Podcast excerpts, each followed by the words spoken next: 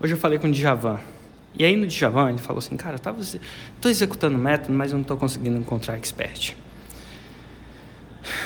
E parecia que ele estava desesperado.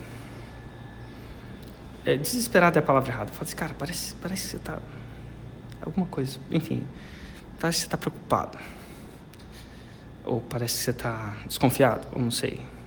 Tem alguma coisa estranha. Ele falou assim, Érico, eu estou desesperado. Eu falei assim, não sei se você está desesperado. Eu falei, quantos experts você contactou? No... Tem a fórmula de, desde 2020, né? Ele é 15. Eu falei, cara, se, você está desesperado procurando um emprego, você, você aplica para 15 empregos, você aplica para tudo. Então, o desespero, ele, ele é, eventualmente, na minha cabeça pelo menos, ele segue de um exagero. Eu não via que ele estava desesperado. Mas, enfim, ele falou assim, ah, não estou desesperado, estou preocupado. Ah, beleza preocupado. Mas, pô, eu também estou preocupado. e aí gente falou, então vamos dar uma olhada. Aí eu comecei a, a perguntar para ele sobre o método. Ah, então quanto você, quanto você planilhou? Tem umas planilhas lá muito loucas lá no método. Ele, ah, não fiz a planilha. Eu falei assim, opa, cara, a planilha é parte muito importante do passo a passo. E ele não fez.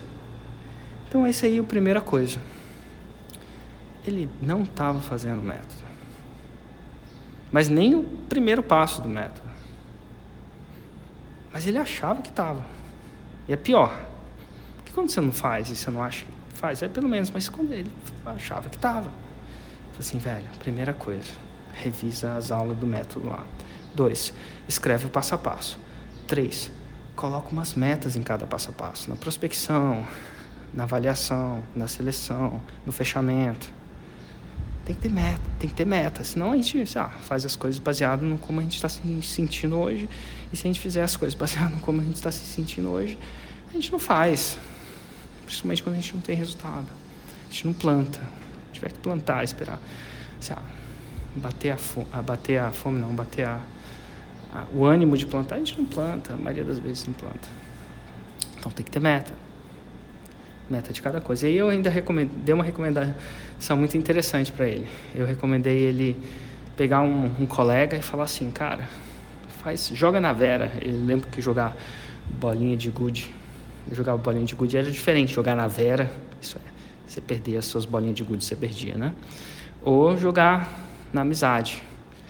Joga na Vera.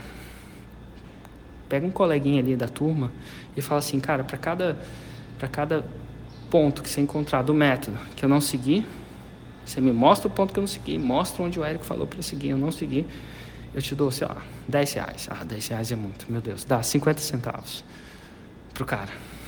Faz isso. Imagina que você está executando o método, tal que se você não executar alguma parte do método, método você vai algum fiscal que você contratou, olha que louco, vai vai te cobrar 50 centavos, um real, 10 reais, uma, alguma coisa que seja legal jogar, tá? Se for muito baratinho, é ruim jogar. Mas enfim. A ideia não é perder dinheiro, não, mas a ideia é ficar presente, não querer perder o jogo. Faz isso. Quando você fizer isso, cara, o seu jogo muda. Porque você fica muito mais presente ao método. E quando você fica mais presente ao método, você executa. Isso considerando. Se você quiser colocar as metas também, né? No jogo, você pode jogar as metas. Ah, se eu não fizer isso, é, eu quero, sei lá, 50 centavos ou um real, ou dois reais, eu perco o jogo. E aí você vai começar a ficar bom de execução e bom de método. E aí é um futuro 6 em 7. Simples assim.